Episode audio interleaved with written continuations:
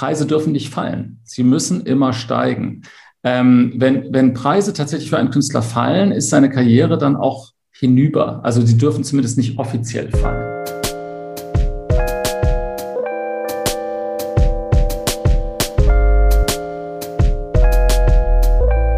Herzlich willkommen zu Folge 15 von Extrem dumme Fragen, der Podcast über Kunst und die Welt. Ich bin Sebastian Späth. Mein Name ist Niklas Bolle.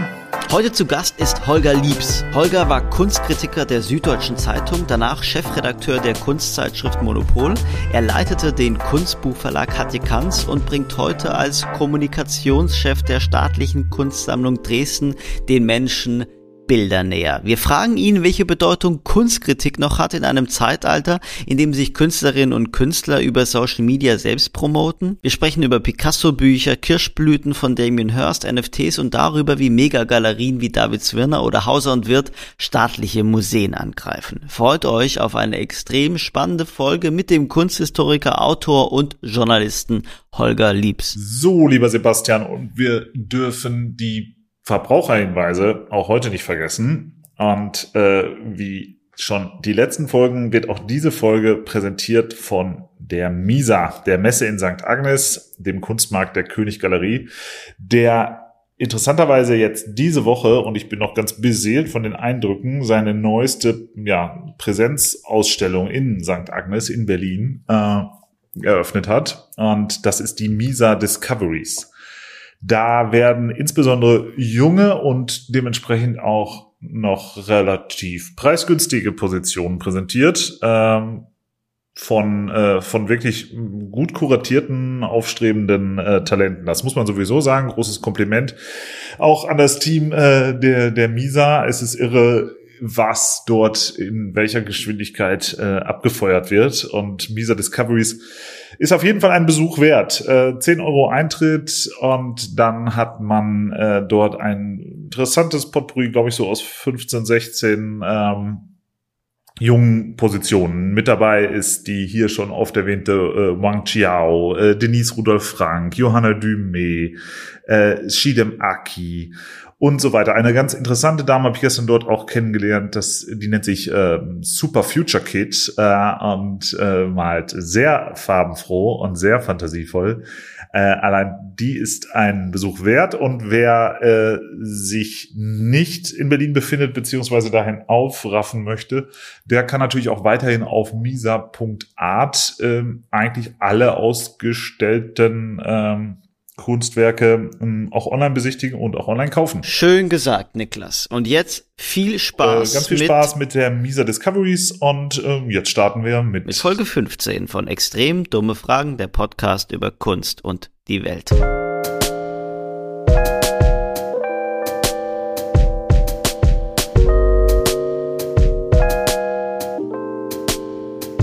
Hallo, hallo, hallo, seht ihr mich? Hört ihr ah, mich? Wir hören dich. Sehr gut. So ploppt mir Hallo. gleich der Kopfhörer raus. Hallo. Äh, hi, hi. Ich habe nämlich nur diese, äh, die man im Flugzeug so kriegt, so komische ah. kleine Dinger. Ja. Ähm, ja, und die. Alright. Oder rufst du jetzt aus Dresden an oder? Ja, genau. Ich bin ja. in Dresden, äh, genau wie immer unter der Woche eigentlich. Und manchmal auch am Wochenende. Mein, meinen neuen Zweitwohnsitz. Ja, sehr schön. Ich habe ich habe mal ein paar Jahre in Freiberg studiert im Erzgebirge, ganz nebenan. Ja, bist schön. Du da, bist du schon mal falsch abgebogen? Ja. Ah, also ich muss ganz ehrlich sagen, also das soll ja alles hier wunderschön sein. Ähm, und ich habe tatsächlich überhaupt noch keine Zeit gehabt, selbst im Lockdown nicht, ähm, mal irgendwie in die Umgebung zu fahren. Das ist total doof, aber muss ich wirklich mal machen. Äh, ja. Also weil ich immer die schönsten Tipps und schönsten Bilder bekomme und hier gibt es ja irgendwie nur Burgen und Schlösser und, und, und Kirchen und Felsen und es ist eigentlich eine Traumlandschaft. Aber Holger, so ist es ist schon wohl. so, dass du, dass du deine neue Stelle im Lockdown angetreten hast, oder?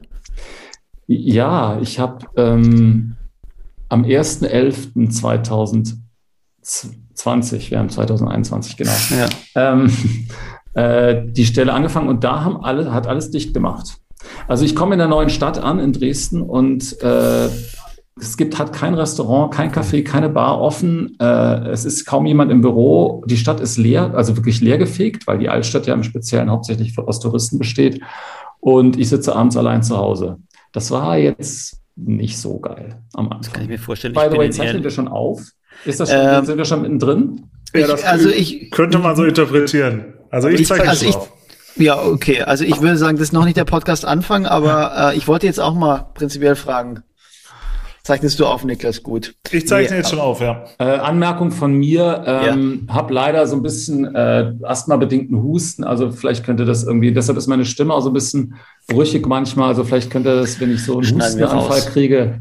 Das schneiden wir raus. Den, den Hustenanfall ja. von Jeremy von Matt, den habe ich auch rausgeschnitten. Das ist, ist kein Problem. Muss Aber Holger, wieder, ja, wiederbelebt werden.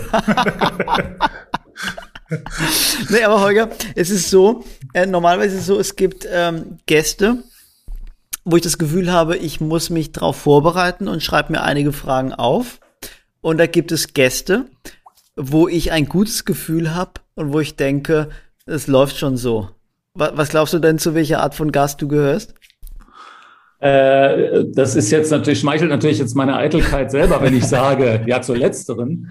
Ähm, äh, ja, äh, es ist aber auch so, also ich meine, ich habe mich mein ganzes Berufsleben mit Kommunikation beschäftigt, also irgendwie glaube ich, also würden wir das alles komplett spontan irgendwie hinbekommen, denke ich mal. Ja, und das ist auch natürlich auch auch nur ein Hintertürkompliment für sich selbst, dass er sich wieder nicht vorbereitet hat. Ne? Oder ne, kein Kompliment, eine Entschuldigung. Ja. Naja, also. Wie früher bei den Klassenarbeiten. Dann, dann, da gab es auch diese Typen, die dann immer gesagt haben, ich, ich habe überhaupt, ich hab überhaupt nicht gelernt. Ich glaube, ich habe eine 5 und die hat dann immer eine 1 und sie wahnsinnig aufgeregt. Ja, ja, gleich kommt er wieder um die Ecke und hat wieder etwas ausgegraben. Na, äh, naja, nee, ein bisschen, ich muss, ich muss zugeben, ein bisschen, ein bisschen vorbereitet bin ich ja immer. Und ähm, das ist auch okay. Deshalb, Niklas, wenn du nichts dagegen hast, würde ich mal so eine ganz kurze Einleitung in, in die Causa Holger Liebs machen. Mach das. Ich bin gespannt. Ja, also, Holger, du hast eine bemerkenswerte Karriere ähm, hingelegt. Also für unsere Hörerinnen und Hörer.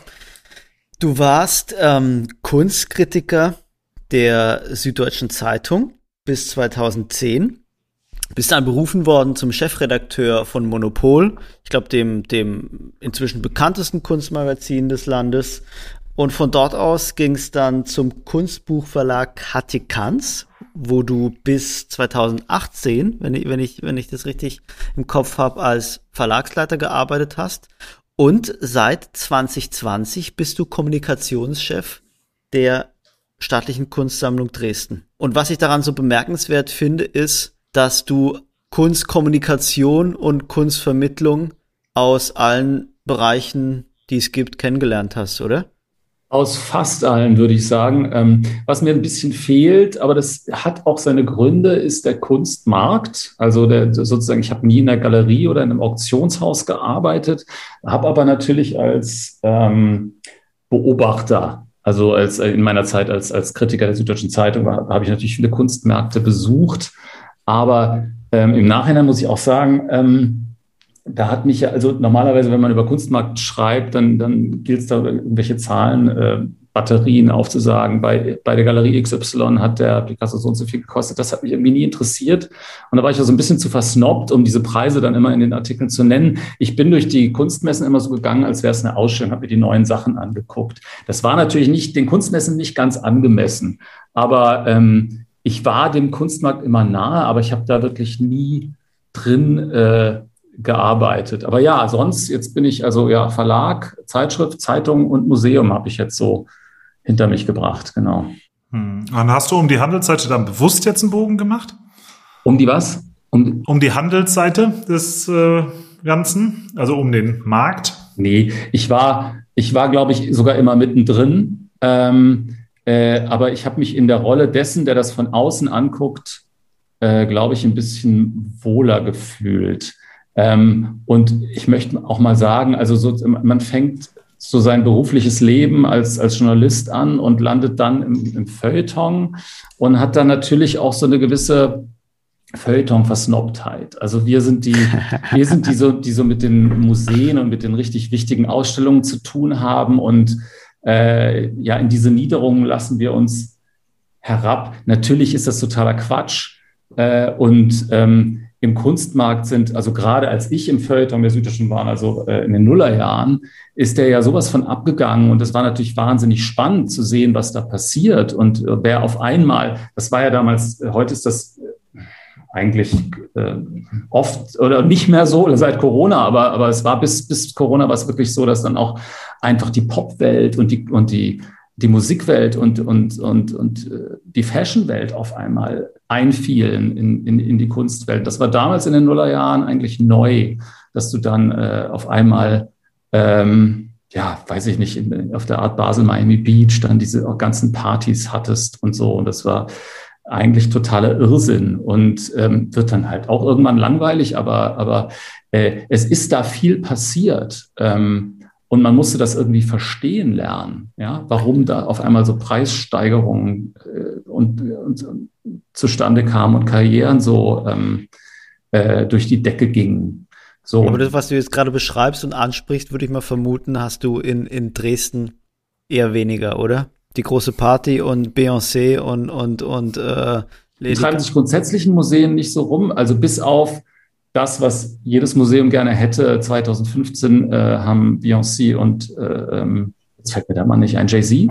Jay-Z, genau. Äh, äh, ja. Dieses Video Ape Shit im Louvre gedreht und 2015 ähm, ist ja das Jahr, wo in Paris diese Anschläge gab und da waren die, die Besucherzahlen auch im Louvre ziemlich unten und die haben dann natürlich Statistiken geführt und haben dann gesehen, dass im Jahr 2016 klar wieder mehr Leute in den Louvre gekommen sind, nachdem die dieses Video gedreht haben und sich vor der vor der Mona Lisa und vor der Nike von, der, von Samothrake posiert haben in ihren äh, schicken Anzügen.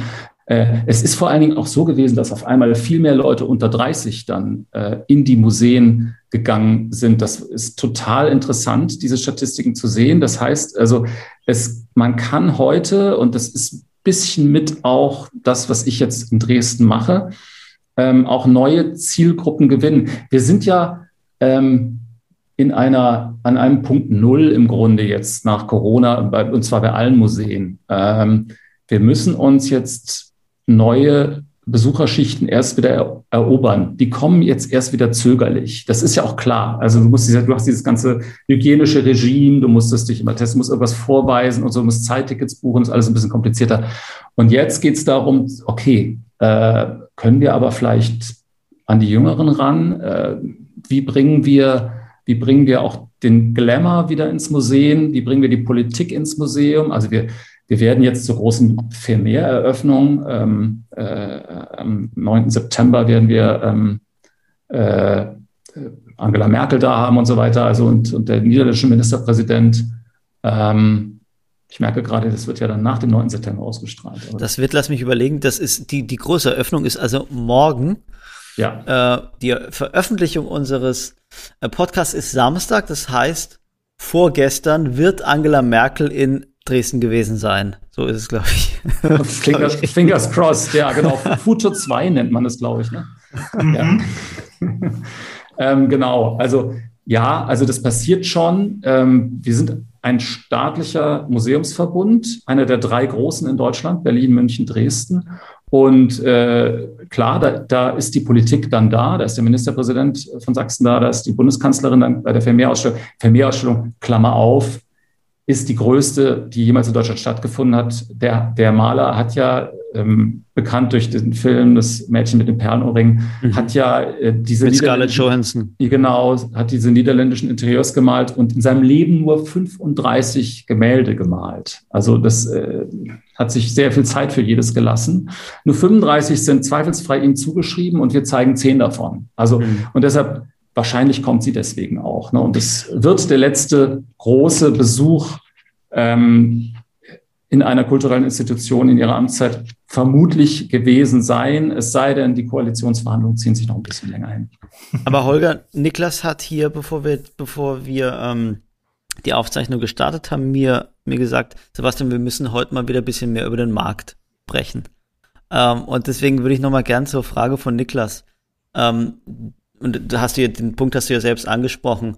Du warst Kunstkritiker, du warst Verlagsleiter, du bist jetzt Kommunikationschef und dazwischen nehme ich an, hätte es Möglichkeiten für dich gegeben, ja, vielleicht in den Markt zu gehen. Ähm, oder täusche ich mich? vielleicht ist es gar nicht so plausibel. Also Kunstkritiker hat ja dann doch ähm, ehrlicherweise relativ wenig mit dem Galeristensein zu tun. Also gibt es da was, äh, kommen dann Leute auf dich zu und sagen, äh, Holger, du, du, du schreibst so toll über Kunst, kannst du die auch verkaufen? Ja, also das ist passiert. Es ist passiert, ähm, ich bin von der Galerie angefragt worden, ich bin von einem Auktionshaus angefragt worden ähm, und ich habe nicht deshalb abgesagt, weil ich ähm, das nicht interessant als interessante Arbeitsstätten empfunden habe, sondern äh, und im Übrigen, ja, ich bin sehr, sehr viel in Galerien unterwegs und auch in Auktionshäusern, äh, sondern weil ich glaube, ich bin nicht der Art Verkäufer, der äh, Leuten jetzt plausibel machen muss, also potenziellen Kunstkäufern, ähm, was sie zu kaufen haben. Ähm, äh, ich bin bin von der Kunst begeistert, aber das Price Tag war nie so mein Ding. Ich glaube, daran liegt es. Das heißt nicht, dass das nicht faszinierend ist.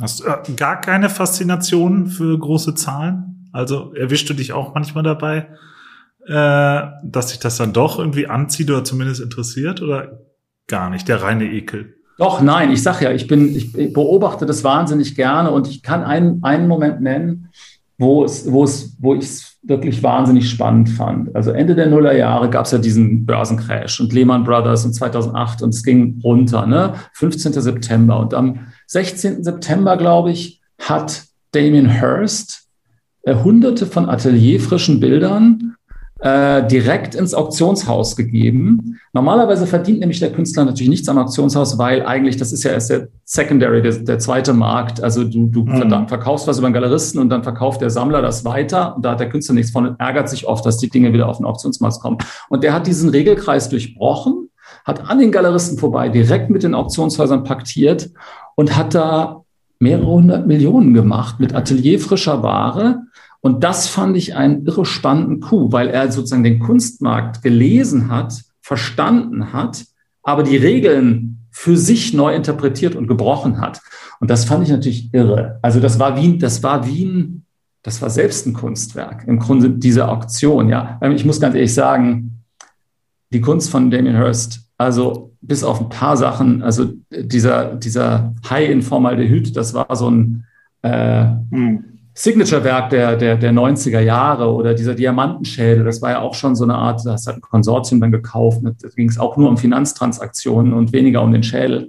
Ähm, äh, die Kunst hat mich nie so wirklich interessiert. Das ist auch, äh, also es was ist, ist auch wirklich heute immer noch ziemlich schlimm, was der macht. Oh, ich gerade wollte ich fragen, was ist denn mit den Kirschblüten? Weil ich muss sagen, ich habe, wenn die Kirschblüten denke ich, Nein, die, nein, klar. Also. die Kirschblüten sind natürlich so grausam, aber in den Kirschblüten habe ich den Eindruck, die sind einfach eine Demonstration von Überlegenheit dieses Künstlers oder von einer so großen Marktdominanz und einer Geste. Ich bin Damien Hirst, ich kann alles. Ich kann mich auch über Covid im Atelier einschließen und kitschige Kirschblüten malen und die Leute reißen es mir aus den Händen. Und es ist sogar so, da hat ja unser, unser, einer unserer vorherigen Gäste, ähm, Wolfgang Ulrich drüber gesprochen und das als Glanzbeispiel dafür genommen eines etablierten Künstlers, der inzwischen auch die Social Media Mechanismen versteht und diese Kirschblüten nicht nur als Originale verkauft, sondern auch über Instagram als Edition. Ja, das ist echt faszinierend. Also die, einerseits die Wurstigkeit von, von Damien Hirst, das, das, das, der kennt keinen Schmerz sozusagen, ästhetisch gesehen, ja. Ähm, und er, er geht an jede Grenze. Man kann aber immer, und da kommt das kunstkritische Besteck jetzt wieder ein bisschen rein, man kann aber immer auch unterscheiden und es wird viel zu wenig getan. Es gibt schon bessere und schlechtere Sachen von ihm, ja. Also ich bin mal in die Galerieschau gegangen, äh, da hat er, da hat er diese, da hat er tausende von Fliegen ähm, mit Klebstoff zu einem schwarzen, abstrakten Bild äh, äh gemacht. Das sieht erst aus, als wäre das so ein schwarzes, abstraktes Bild. Du gehst näher ran, es sind halt tausende von Fliegenleichen. Das ist natürlich irre. Also ich meine, es, es hat wahnsinnig gestunken. Ähm, war auch atelierfrisch. Aber das, das war faszinierend. Der hat schon tolle Sachen gemacht, aber dann werfe ich ihm dann halt auch vor, also bei aller Cleverness, dass er den Markt zumüllt mit diesem Zeug, because he can. Natürlich. Ja. Also er, er kann er kann es machen. Er macht es ja. dann halt auch. Äh, aber er ist, ist ohne Frage ein Also ich habe ihn auch deswegen dann mal interviewt. Natürlich hat es mich interessiert, das ekelt mich überhaupt nicht an. Ich, ich finde das faszinierend, ähm, weil der ein spannender Typ ist, klar.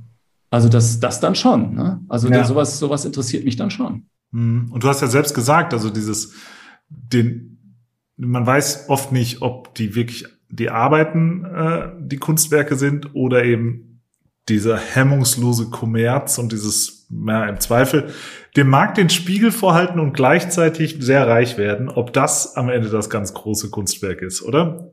Ja, so kann man das zusammenfassen. Ähm, nur muss man das ganze Zeug dann irgendwann auch vielleicht wieder entsorgen. Und also die, die, die Sachen, also sagen wir mal so, es gibt da eine Menge äh, Leichen bei Sammeln, Sammlern im Keller. Das mhm. Problem mhm. bei, beim Kaufen von Kunst, also die, wenn man solch, solche Kirschblüten kaufen will, also Martin Kippenberger hat mal gesagt, es ist Selbstjustiz durch Fehleinkäufe. Das fand ich einen ganz schönen Slogan. Ähm, da, da ist, hat man dann halt Selbstjustiz geübt und das Ding hängt bei einem Keller und man wird es nicht mehr los. Das Dilemma im Kunstmarkt ist nämlich, Preise dürfen nicht fallen. Sie müssen immer steigen. Ähm, wenn, wenn Preise tatsächlich für einen Künstler fallen, ist seine Karriere dann auch hinüber. Also sie dürfen zumindest nicht offiziell fallen. Und ähm, ja, das, hm. das ist dann bei Optionen oft das Problem, dass die Werke entweder, also die werden zurückgenommen oder ähm, es wird so getan, als hätten sie einen Höhenpreis erzielt, aber, aber ähm, äh, sie dürfen, ein Künstler darf nicht einen signifikant niedrigeren Preis erzielen. Äh, wobei, man muss auch eins sagen, also was jetzt post-Corona zieht das wieder dermaßen an und die Leute kaufen dermaßen Kunst bei den Auktionshäusern. Also ja. ähm, der Kunstmarkt ja. funktioniert schon noch.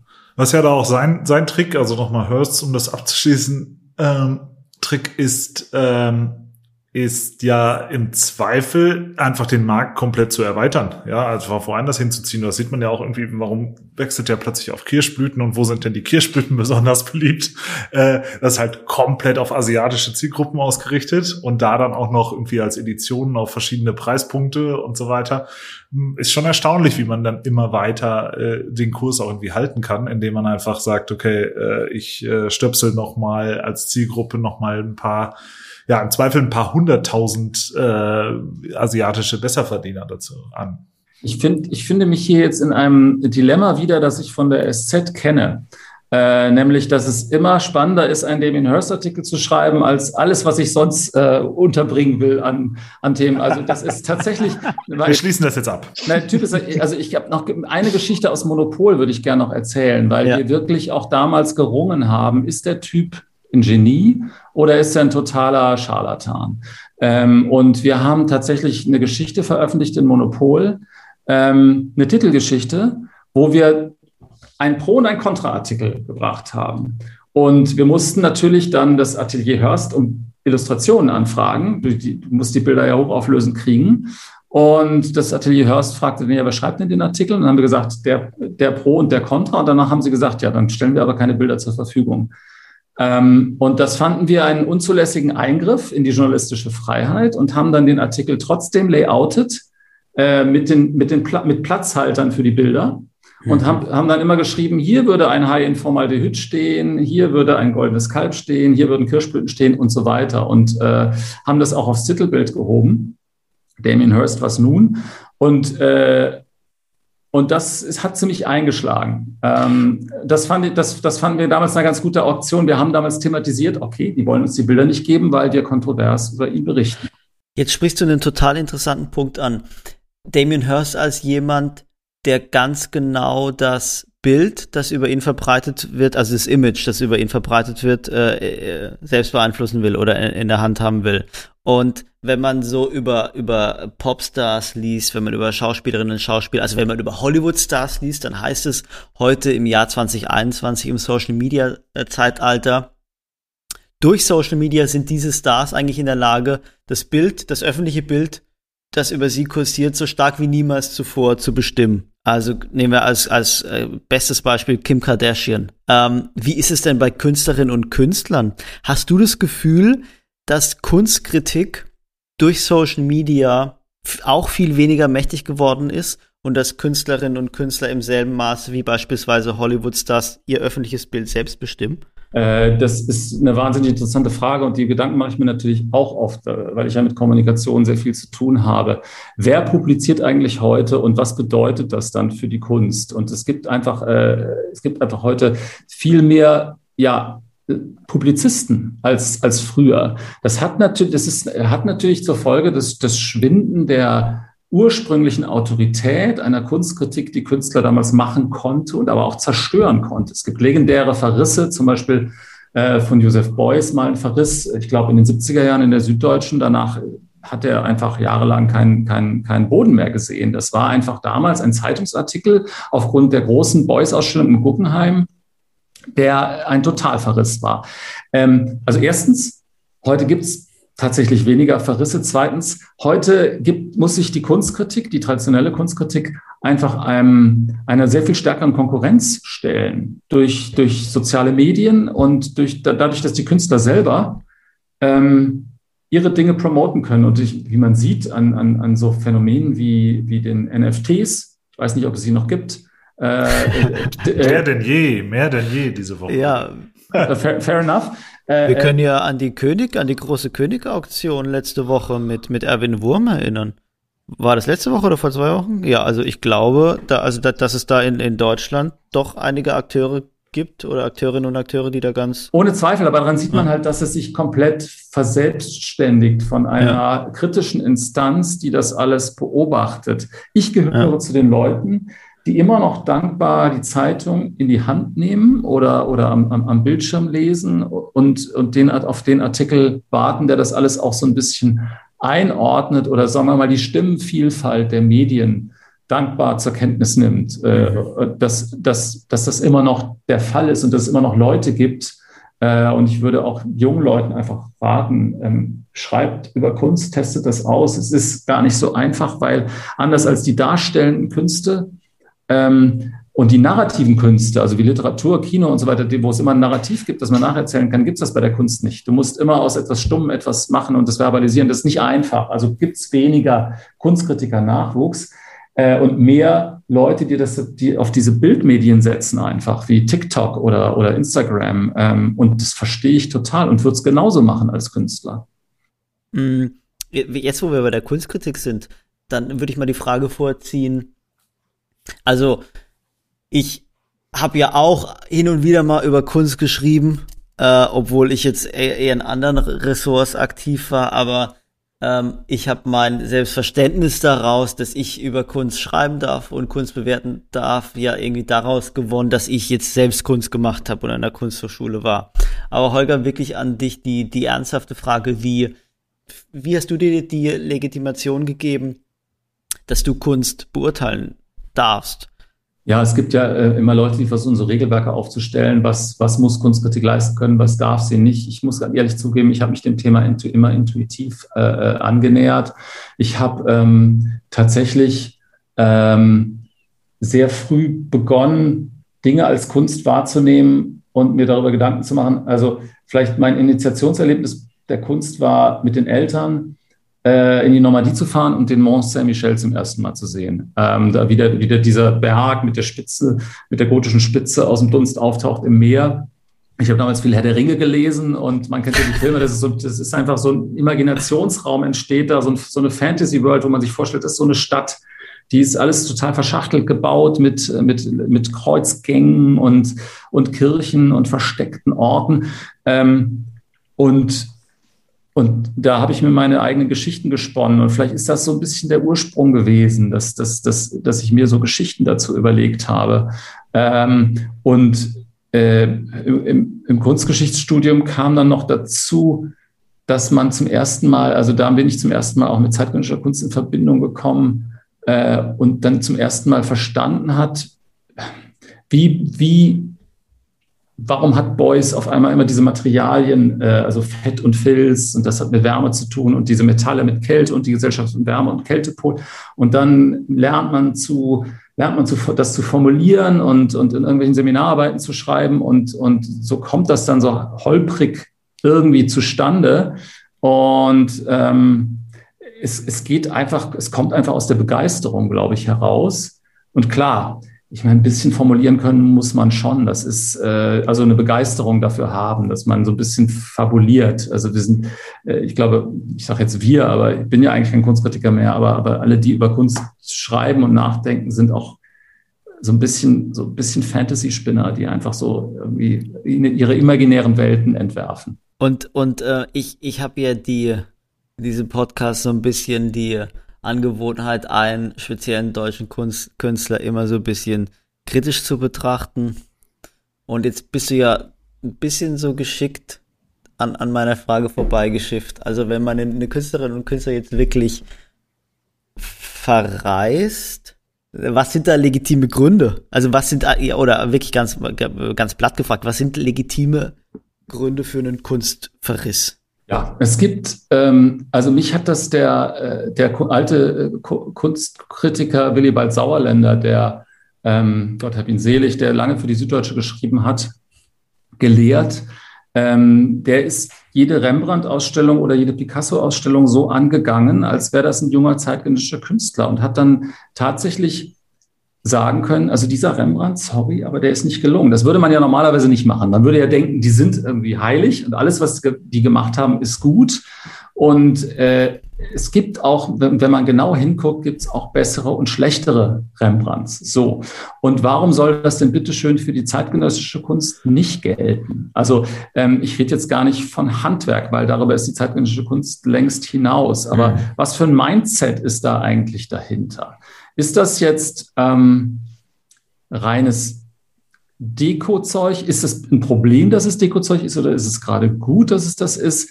Ist es auch originell? Das ist ja natürlich einer der, einer der wichtigsten Gründe.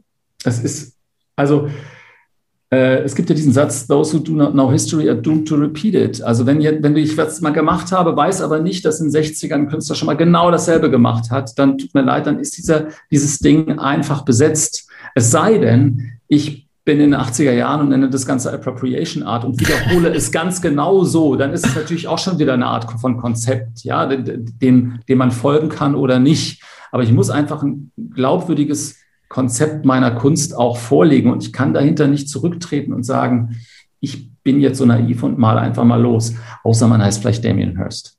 Mit, mit Mindset hast du für mich jetzt einen spannenden Begriff angesprochen. Ich, äh, fast wäre mir die Frage wieder entfallen, aber das ist nochmal, vielleicht wäre das nochmal ein Anknüpfungspunkt zu dem, was Niklas über Damien Hirst gesagt hat. Niklas, du hast gesagt, Damien Hirst ist jemand, der ähm, so tut, als würde er den Kunstmarkt den Spiegel vorhalten und irgendwie trotzdem dadurch reich wird.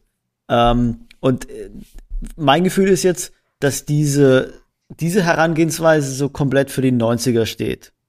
Ähm, oder sagen wir mal für die 2000er, 90er oder den, ja, den, äh, den Jahrtausendwechsel und dass jetzt die, das Mindset heutiger Künstlerinnen und Künstler viel mehr dieses Unternehmer-Mindset ist. Ja, das, das kann ich mir schon vorstellen. Ähm, ich glaube, dass es heute einfach nicht einen Kunstmarkt gibt, sondern mehrere Kunstmärkte. Ähm, und äh, es gibt von einer, äh, wie, wie wir alle so in so, einer, in so Filterbubbles leben, gibt es mehrere voneinander abgekoppelte Blasen, auch konzeptuell in der Kunstwelt. Ähm, ich, ich fand es ganz interessant, dass nach, nach dem ersten großen äh, Börsencrash, ich glaube, das war Ende der 90er, ging es mit den Börsen ziemlich bergab, hat sich auch die Kunst verändert. Und dieser ganze 80er Jahre Bohai mit diesen riesen Malerfürsten, mit Julian Schnabel, der so riesen, der so Teller auf äh, Leinwände angebrachte, bemalte und zerbrach und so weiter. Ähm, das ging damit, das schmiert dann ziemlich ab erstmal, dieser Markt. Mhm. Julian Schnabel ist ein finde ich, total valider Künstler, der, der, der jetzt auch irgendwie die, die, die, die Kurve äh, längst geschafft hat. Ähm, aber dann war auf einmal die Kunst auch anders und hat mehr so die Marktmechanismen hinterfragt. man nannte es damals Institutionskritik. Und ähm, auf einmal war das auf einmal eine sehr konzeptuelle, äh, fast spröde, trockene Kunst, die aber mehr so, okay, wir analysieren jetzt mal, was passiert denn da gerade eigentlich alles? Und ähm, ich habe das Gefühl, dass heute nach diesem ja, Corona-bedingten ähm, Bruch im Grunde, den es ja gab eine Zeit lang. Mhm. Ähm, und eigentlich schon weit vorher so andere Themen in der Kunstwelt auf einmal viel wichtiger werden. Und äh, lustigerweise geht das parallel mit meiner persönlichen Entwicklung, wo ich jetzt im Museum bin und ähm, erstmal nicht für einen Verlag arbeite, der auch am Ende umsatzgetrieben ist, ähm, äh, kann man sich anderen Diskursen widmen. Also was ist eigentlich mit Diversität? Was ist mit äh, Dekolonisierung? Was ist mit äh, Diskriminierung? Da gibt es, da gibt es ganz andere, also gibt es Forschung natürlich zu am Museum, das ist auch ganz wichtig. Und ich merke, dass wie das in der Kunst viel mehr auftaucht, dass so vergessene Gestalten aus eben nicht-europäischen Kulturkreisen viel mehr integriert werden. Und das finde ich ehrlich gesagt gerade wahnsinnig spannend äh, im Kunstmarkt. Das merkt auch, letzte Monopol-Titelbild war äh, äh, Amorco Boafo, ich weiß nicht, ob ich ihn richtig ausspreche, finde ich total spannender Künstler, ähm, äh, der so Porträts macht, eigentlich wie früher Gesellschaftsporträts von so Dandys und Snobs eben, aber mhm. eben auf seine People of Color Weise. Ne?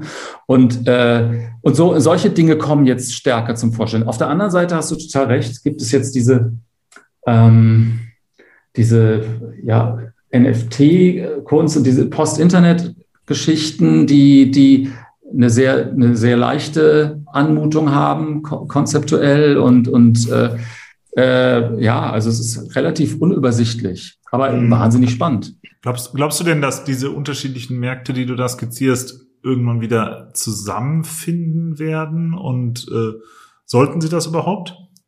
Ich glaube, das ist, das läuft parallel zur, zur gesellschaftlichen Zersplitterung und ist gar nicht aufzuhalten. Ich weiß auch nicht, aber ich habe, also ich denke, wir sind alle irgendwie, ja, wir entfernen uns alle voneinander. ähm, äh, ja. paradoxerweise durch die sozialen Medien. Ähm, und ähm, ich bin im Augenblick manchmal tatsächlich ganz froh, dass ich mich mit ähm, äh, ja, gesicherten kunsthistorischen Themen derzeit ähm, beschäftige. Äh, ich habe ich hab ja lange genug das alles die Gegenwart analysiert. Ich habe ja also erst, erst Kunstkritiken geschrieben und dann, dann bei, beim Monopol haben wir es auch die, die mit den großen Gestalten versucht, die, die ähm, war auch spannend alles. Wir haben einen Richtertitel gemacht, einen David Hockney-Titel, einen James Jeff Koons-Titel. Jeff Koons im Atelier zu besuchen war alles toll. Das waren noch große Figuren. Mal gucken, ob es die noch, ob es die noch gibt. Äh, die, wird, die werden bestimmt kommen. Und es wird auch das Bild der heutigen Künstler wird auch in 50 Jahren komplett anderes sein. Aber ähm, äh, ich, ich überlege jetzt gerade, wie ich das Ende ohne kulturpessimistisch zu klingen. Ähm, naja, aber dann, dann ja. ich hefte mit der Frage, gibt es irgendwie ein Phänomen, das du aktuell im Kunstmarkt gar nicht verstehen kannst? Also wir hatten hier in dem Podcast ja schon einige Kunstquereinsteiger ähm, und, und Leute, ähm, die aus komplett anderen Bereichen kommen. Einer, einer macht es hobbymäßig, der andere ist dann durch den finanziellen Erfolg wirklich in diesen Kunstmarkt reingeschwemmt worden und verkauft jetzt bei einer großen deutschsprachigen äh, Galerie oder bei einer großen deutschen Galerie Edition. Ähm, und dann ist ja immer dieses Phänomen Leon Löwentraut und das ist auch, was ich mit Künstlerinnen und Künstler Unternehmer meinte. Aber gibt es für dich jetzt so ein Phänomen, wo du sagst, nee, erschließt sich mir gar nicht? Ja, das, ich weiß nicht, das Schlimme als, als Kunstkritiker ist ja, dass man irgendwie in allen möglichen Dingen schon geschult ist und auch so ein bisschen immer so äh, mit hochgezogenen Augenbrauen irgendwie, ja, das gab es ja alles schon mal. Das ist eher so ein bisschen ab, so eine abgehangene, ähm, also man läuft zumindest Gefahr, in, die, in diese Haltung reinzukommen. Also man muss sich dann an, an der Stelle seine Neugier bewahren. Aber im Augenblick passiert tatsächlich wahnsinnig viel. Mhm. Und ich habe erst dieses NFT-Ding überhaupt nicht verstanden. Ähm, äh, inzwischen leuchtet es mir komplett ein. Das ist auch, äh, dass das auch, ich, ich weiß nicht, ob ich, ob ich es äh, moralisch immer ganz gut finden muss aus, aus diesen Nachhaltigkeitsgründen, die das ganze Thema hat. Äh, äh, also die, die ähm, wenn ich das überhaupt richtig verstehe. Wahrscheinlich verstehe ich es einfach nicht. Wahrscheinlich ist es einfach etwas, was ich äh, am Ende nicht kapiere, ähm, warum man sich eine Datei kauft. Aber ähm, auch das ist jetzt, ja, wie soll ich sagen, also äh, die, die, komplette Immaterialisierung von Kunst ist jetzt auch im Grunde nichts Neues. Sie passiert nur jetzt unter digitalen Vorzeichen. Hm. Hm. Bist du bist du froh, dass du äh, dass du diese wahrscheinlich noch ja oder das ist übertrieben, aber diese sehr anstrengende Gegenwart gerade nicht mehr als Monopol-Chefredakteur behandeln muss? Ähm, also ich habe ich hab gerade gesagt, ich bin froh, dass ich jetzt mich mit kunsthistorischen Dingen beschäftige. Das ist natürlich Quatsch. Wir machen natürlich auch ganz viel Ausstellungen zur Gegenwartskunst. Äh, wir haben ja 15 Museen. Also das reicht von der Antike bis, bis zur Gegenwart. Also das, das, das ist alles noch in meinem Beobachtungsbereich. Äh, nee, ähm, ich bin froh, dass ich es jetzt aus der Museumsperspektive sehe. Das, ähm, das glaube ich schon, weil ähm, das ist ein bisschen ein längerer Atem und äh, ja, ähm, eine größere Gelassenheit auch vielleicht, die man da hat. Man denkt in Jahrhunderten in Dresden. Naja, ich bin ja Kunsthistoriker. Man, also nicht nur in Jahrhunderten, sondern in Jahrtausenden und nicht nur in Dresden, zum Glück. Aber ähm, äh, nein, ich bin ja Kunsthistoriker. Ich bin ja, habe als Kunsthistoriker angefangen. Und dann bin ich aber nur in die Gegenwart gekommen und war 20 Jahre nur in der Gegenwart.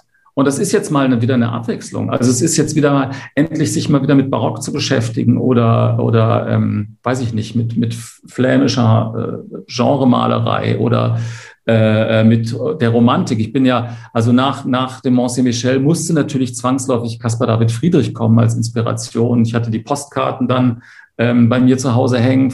Das waren ja auch so gotische Ruinen in den Bildern drin. Und, äh, und da bin ich natürlich in Dresden, ist natürlich perfekt. Ne? Also da bin ich natürlich super aufgehoben. Da sind, also wir haben jetzt im Anfang Oktober die große Romantik-Ausstellung, Romantik in Russland, Deutschland, aber wir haben natürlich selber ganz viele äh, romantische Maler ähm, zu Hause. Und da, da fühle ich mich dann schon äh, zu Hause. Und deshalb, deshalb machen wir natürlich trotzdem wahnsinnig viel Gegenwart. Nee, so ganz kann ich davon nicht lassen, muss ich zugeben. Skandal, Skandal. Jetzt gibt es schon mitten in unserem Podcast eine kleine Werbeunterbrechung. Denn heute haben wir einen weiteren Supporter dieses Podcasts. Es ist der Studentenkunstmarkt. Eine ganz tolle Instagram-Seite und Website. Die Webseite lautet www studenten-kunstmarkt.de. Der Studentenkunstmarkt ist eine Online-Galerie für Kunststudierende, auf der diese ihre Kunst online präsentieren und verkaufen können. Also die Künstler, die in Zukunft dann auf der Misa verkaufen, schon eine Stufe weiter, verkaufen heute im Zweifel auch im Studentenkunstmarkt. Und das Tolle an diesem Studentenkunstmarkt ist, dass ihr als Kunstmarkt-Einsteigerinnen und Einsteiger dort ausschließlich ohne Karte zu absolut günstigen Preisen findet. Und es wird auch eine Ausstellung geben, soweit ich das weiß, nämlich in Leipzig vom 16. bis 19. September, also übernächste Woche. Ähm, und das äh, wird stattfinden in den Pittlerwerken in Leipzig. Da stellen zehn Künstler vom Studentenkunstmarkt aus und dazu werden sie äh, ergänzt durch den Freund unseres Hauses, äh, Finn Kliman der äh, auch mit ausstellt. Da sollte man hingehen, wenn man in Leipzig ist. Ansonsten auf die Website gehen. Äh, und äh, jetzt geht's weiter zur Folge. Viel Spaß. Und was ist mit der? Hm. Jetzt lassen wir mal die deine Etappe als Verlagsleiter außen vor, aber was ein als Ne, die, die kommt noch, die kommt noch, die kommt noch. Aber für meine, für meine Frage würde ich das mal kurz ausblenden. Ja, klar. Als was ein als Journalist das behaupte ich jetzt mal antreibt, ist ja auch immer, äh, dass da der eigene Name über dem Geschriebenen drüber steht. Und dass die, dass die Menschen dann wissen, die Leserinnen und Leser der Süddeutschen Zeitung, Holger Liebs hat uns das und das über Kunst erklärt. Dasselbe gilt ja, oder in noch viel stärkerem Maße gilt es als Monopol-Chefredakteur, wo man dann wirklich irgendwie ähm, Richter auch über Künstlerkarrieren zu, zu, deiner Zeit womöglich noch war. Und, und jetzt als Kommunikationschef der, dieses Museenverbandes, das ist zumindest meine Vermutung, trittst du ja völlig in den Hintergrund.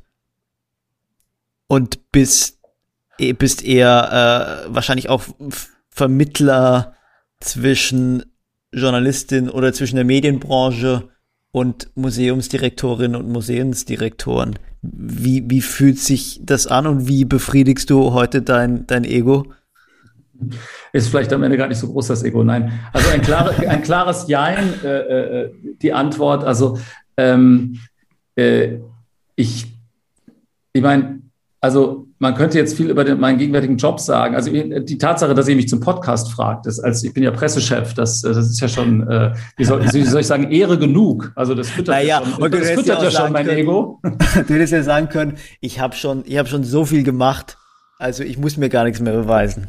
Ja, das, das, das wollte ich genau vermeiden, weil, ähm, weil ich das, das höre ich dann so oft bei so Leuten, ähm, wenn, wenn, die, wenn die über ihr Leben reden, naja, ich bin ja jetzt schon, ich habe ja schon diesen, das und sowas hinter mich gebracht. Ja, ich könnte ja jetzt auch sagen, ich habe schon tausend Kunstkritiken geschrieben. Aber ich meine, bei den, bei den Kunstkritiken ist es ja immer so ambivalent. Also beim Zeitungsjournalisten auf jeden Fall ist es so, dass er natürlich, also bei den ersten Artikeln, wo mein Name gedruckt unter der Kritik stand, da habe ich quasi, also dann, dann nach drei Stunden habe ich gemerkt, okay, ich schaue den Artikel immer noch an. Also da war so, ich das war immer so, das war so, wow. Und dann jede Zeile nochmal gelesen. Ja, der Nebensatz, der Relativsatz war auch nicht schlecht. ähm, und so, das, das lässt dann nach. Aber es ist ja, es ist ja eine Schizophrenie, weil äh, auf der anderen Seite ist es ja am nächsten Tag kannst du Fische einpacken drin. Ja, also es ist ja immer, du hast einerseits diese befriedigte Eitelkeit, auf der anderen Seite ist es Schall und Rauch am Tag drauf. Ne? Mhm. Anders als bei Büchern. Weshalb meine Theorie auch jeder Feuilletonist mindestens in Deutschland im Leben einen Roman schreiben muss um auch ein bisschen zu bleiben und irgendwie, äh, äh, wie soll ich sagen, ins Walhall der Literatur dann am Ende einzugehen, ähm, was auch total in Ordnung ist. Die meisten sind mhm. ganz gut. Bist, bist du deshalb von der, von der Zeitschrift zu den Büchern gewechselt? Ja, ich, es wurde immer schwerer. Ne? Also es wird von der Zeitung zum Magazin. Das Magazin war ein bisschen schwerer und dann und dann zu den Büchern sozusagen. Äh, das wurde dann immer gewichtiger. Im Nachhinein kam, kam, ist das irgendwie folgerichtig, aber das war tatsächlich oft so. Äh, bin halt gefragt worden. Ne? Also äh, das, das war dann immer das Schöne, dass jemand das Gefühl hatte, das könnte ich vielleicht machen und könnte das vielleicht auch. Und da, da, dafür bin ich auch sehr, sehr dankbar, dass das der Fall ist. Aber tatsächlich war ich in der Verlagsbranche ein Neuling, ähm, auch wenn ich schon Bücher publiziert hatte und, und an Büchern mitgewirkt hatte. Und das war schon äh, auch eine Herausforderung, aber es war toll, weil ich hatte natürlich, also von allen Verlagen Kunst, Bücher und Kunstkataloge zu Hause. Klar, die sammelt man so ein bisschen als Kunstkritiker an. Und es ist auch sozusagen das Arbeitsmaterial, das man hat. Und, und klar kennt man sich ein bisschen dann, dann damit aus. Ähm, aber äh, das war spannend, dann tatsächlich Bücher zu machen, was, äh, was ich finde, was eine Herausforderung ist für Kunstbuchverlage heute insgesamt, ist, also dass die, ähm, wie soll ich sagen, dass sie den nötigen Umsatz machen, um zu, um zu funktionieren. Ne? Also das mhm. ist, ähm, äh, diese Kunstbücher zu produzieren, ist sehr teuer. Und ähm, ich habe da mal einen Buchhändler in Berlin in der Buchhandlung König an der Museumsinsel getroffen. Und der meinte zu mir, was, also die hatten, die haben die Buchhandlung König, kann ich ja Werbung machen, ist ja ein großer Clan, ne? Ja. Ähm, äh, die, die hatten die haben alles. Die haben alles, was du als Büchernarr begehrst an Kunstbüchern in, ihrem, in ihren Regalen. Die Frage ist, wer kauft das noch? Und der, der, der, der Buchhändler meinte zu mir, glaubst du nicht, wie lange hier schon keiner mehr nach einem Picasso-Buch gefragt hat? Ja klar, also das ist heute das Problem. Also mhm. du, äh, also, wie willst du da noch, wie, wie will die Branche, die muss sich halt auch irgendwie neu erfinden im Zeitalter, wo es viel eben, mein Mantra, viel mehr Publizisten gibt äh, auf allen Medien. Aber dann erzähl mhm. doch mal, mit welcher Agenda du angetreten bist 2016 als Verlagsleiter von äh, HT Kanz. Also HT Kanz kann man sagen, glaube ich, einer der international bedeutendsten und auch größten Kunstbuchverlage, oder? Ja, also zumindest in Deutschland, wahrscheinlich vor 20 Jahren auch noch international, aber das ja. ist, wie gesagt, die, das Geschäft schrumpft insgesamt. Aber ähm, äh, ehrlich gesagt, äh, ich bin ja als Programmdirektor angetreten. Das heißt, äh, Christina Steigreber, die Verlegerin, hat mich damals geholt als Programmdirektor, als sozusagen als ihr Vize, um ähm, einfach meine Kontakte in die Kunstszene zu nutzen und neue Buchprojekte anzustoßen. Da ging es vor allem natürlich um Monographien von Gegenwartskünstlern, ne, von wichtigen Gegenwartskünstlern.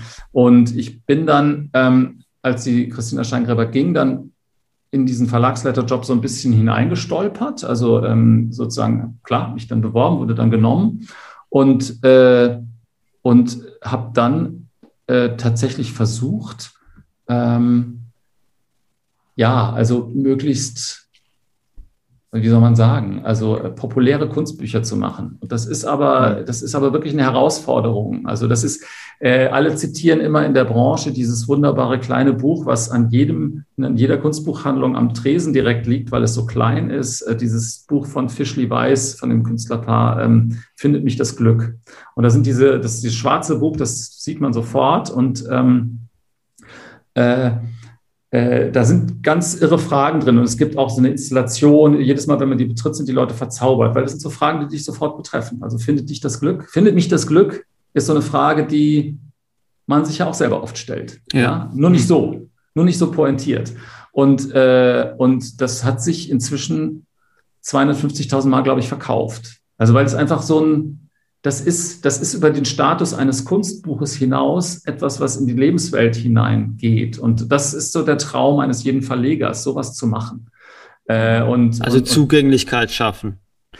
Ja, ja, also mit Oder niedrigschwellig. Kunst, ja, mit Kunst eine Zugänglichkeit zu schaffen, die auf einmal den Alltag der Menschen betrifft und die in der Form des Buches auch so zugänglich ist, dass dass die Leute das sozusagen mitnehmen. Das kostet ja auch mhm. nur 9,80 Euro oder sowas. Also keine ja. Ahnung, ich lege mich jetzt nicht auf den Preis fest. Ne? Ja. Ähm, und, und dann brauchst du keine 200 Euro Klopper rausgeben, dann machst du mit diesem kleinen Ding mehr Geld. Denn ja. darum geht es natürlich am Ende dann beim Büchermachen. Ne? Und diese Dinge, diese Fragen haben mich beschäftigt, aber es gab auch total schöne Kooperationen, wo man wunderbare Kunstkataloge gemacht hat, zum Beispiel die Kooperation mit der Fondation Beiler damals. Das war ähm, ein, ein wunderbares Balthus-Buch, ein, ein, ein äh, ähm, Ausstellung, die wir gemacht haben äh, mit über Edward Hopper. Das waren ganz fantastische Dinge. Also die Kataloge zu machen, die Zusammenarbeit war auch war auch sehr schön. Die Edward Hopper Ausstellung habe ich gesehen in der Fondation Beile 2019, oder? Kann das ja. sein? Ja. Ja, ich auch. Das hatte ich noch damals angeleitet. Ich ja. war dann äh, aus aus bestimmten Gründen ähm, habe ich dann nach etwa eineinhalb Jahren gesagt, okay, äh, ich habe vielleicht ich kann vielleicht euch in anderer Funktion mehr dienen. Und äh, ich habe dann gesagt, ähm, ja, also das, das ist mir zu umsatzgetrieben. Ich muss, ich, ich möchte lieber raus Bücher, Buchprojekte anleiern. Ja. Äh, und dann haben sie, dann haben die mir einen äh, Beratervertrag angeboten. Das habe ich dann ein halbes. Aber Holger, jetzt könnte man ja vermuten, du bist 2016 von Monopol weg. Du bist dann 20, 2020, 2019 von hat die Kanz weg. Man könnte ja vermuten, dass du immer dann weggegangen bist, wenn es der Printbranche immer schlechter gegangen ist. Ich würde mal denken, 2016 war für den Magazinmarkt ein Jahr, wo man echt als Chefredakteur gemerkt hat, pff, es ist, also auch wenn es Kunst ist, so Kunden aus dem Luxusbereich und so oder überhaupt noch Werbe, also Anzeigekunden zu bekommen, das wird immer schwieriger. Und dann hast du ja auch gerade gesagt, dieser Kunstbuchmarkt, der wird immer schwieriger und worauf wir später auch gleich noch kommen können, ist, dass inzwischen ja auch die Megagalerien dazu übergehen, eigene Kunstbuchverlage äh, ins Leben zu rufen. Also ist es so, dass du immer rechtzeitig den Absprung geschafft hast? Ich glaube, das kann man retrospektiv so sehen. Ich, ich, am Ende war es tatsächlich vielleicht eine zufällige Koinzidenz, dass das so ein bisschen gepasst hat. Tatsächlich ist es so, also wenn ich an 2001 zurückdenke, als ich zur Süddeutschen gekommen bin und, und Redakteur wurde, mhm. etwas, etwas Wichtigeres und Bedeutenderes konnte ich mir zu diesem Zeitpunkt nicht vorstellen. Das war mhm. a dream come true. Also Redakteur bei der Süddeutschen Zeitung zu sein, davon hatte ich jahrelang geträumt, als, als freier Mitarbeiter zunächst. Und ich habe mir, und es war wirklich, also es war vor den Anschlägen 2001, ich habe mir tatsächlich nicht vorstellen können, dass ich im Leben noch mal was anderes mache. Also ich habe gedacht, okay, jetzt bin ich Redakteur, was kann jetzt noch kommen? Also jetzt, ja. jetzt, ich bin das jetzt, ne? Also ja. so wie die damals die altgedienten Redakteure mit über 60, die dann auch saßen, so, ja, okay, das ist, das ist jetzt mein, mein Leben. Und ähm, es ist eben anders gekommen und die Berufswelt hat sich auch komplett geändert, aber ja. es hat vielleicht auch damit zu tun, irgendwann ähm, wenn die Arbeit in Routine erstarrt, wird die halt irgendwie auch langweilig. Also mir, wurde, mir wird dann irgendwann langweilig und ich will dann mehr gestalten oder mehr Verantwortung oder was weiß ich. Ich habe damals schon immer alle genervt bei der Süddeutschen. Ich habe dann immer die Überschriften von allen anderen Artikeln geändert, weil die mir zu doof waren und schnell noch in das Dokument von dem Kollegen rein und die Schrift geändert. So. Und äh, habe dann auch so ganze ganze Seiten, äh, ich wollte immer so viel Platz haben für die Kunst wie möglich. Ne? Und da war natürlich das Tanztheater und das Kino und die Literatur waren natürlich dagegen. Man, es gab immer so ein Battle. Ich glaube, es ist in jeder Redaktion so. Ja. Äh, und ähm, ja, und, und ich glaube, das hing damit zusammen und es kam dann vielleicht auch im, im richtigen Moment irgendjemand in die Ecke und meinte so, ja, willst du nicht mal da und so und dann äh, dann hat man mal Nein und dann hat man vielleicht mal Ja gesagt. Aber ähm, äh, ja, also, also ich bin dankbar dafür, dass das, dass das dann zu, zu so verschiedenen Orten mich geführt hat. Das ist dann mhm. schon überraschend. Es gibt aber auch, man muss auch sagen, es muss auch immer mh, hm, im Team auch funktionieren. Ja, also wenn, wenn man feststellt, man, äh, man, es gibt auf der Führungsebene Konflikte und die sind erstmal nicht zu lösen, dann muss man auch irgendwann eine Entscheidung treffen, okay, vielleicht muss ich einfach woanders hin. Das ist, mhm. das ist, das liegt dann, da ist keine Schuld dran. Das ist dann einfach, das ist dann einfach manchmal so. Und ist eigentlich sehr oft so, glaube ich, äh, bei, bei, bei so, bei so Verantwortlichkeiten. Ähm, und ich war immer dann, ich, ich habe dann immer gedacht, okay, vielleicht, vielleicht ein klarer Cut oder so ist vielleicht auch besser dann an der Stelle. Ja. Und äh, noch so, ja. Ja, bitte. Nee, erzähl ruhig weiter. Ich bin durch eigentlich. okay. Ich hatte gerade noch so einen Gedanken. Es gibt ja dieses äh, berühmte berühmte Mantra äh, von von Mark Andreessen, dem dem Erfinder des des Webbrowsers und heute sehr erfolgreichen äh, Venture Capitalisten, äh, der diesen Satz erfunden hat. Äh, Software is eating the world. Und äh, ich glaube eben, das, was Sebastian eben beschrieben hat, dass diese Effekte, die irgendwie auf ja, zur Krise des, des Printjournalismus und vielleicht auch zur Krise des Ver Verlagswesens geführt haben, eben genau darauf zurückzuführen sind. Ja, dass eben äh, Software und Algorithmen die Welt eben umbauen und viele Sachen plötzlich anders funktionieren und diese Geschäft diesen Geschäftsmodellen die Grundlage entziehen.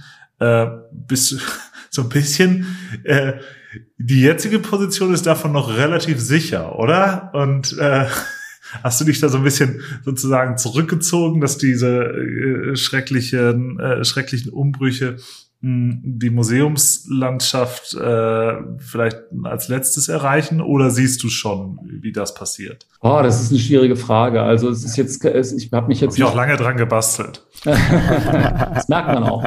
Äh, nee, also die, die, äh, die, die Algorithmen, vor denen kann man ja nicht fliehen. Also die erreichen mich natürlich in meiner gegenwärtigen Arbeit genauso. Also darauf wollte ich vorhin schon zurückkommen, dass du im Prinzip ja auch äh, in der modernen Kommunikation gezwungen bist, dich damit äh, zu beschäftigen.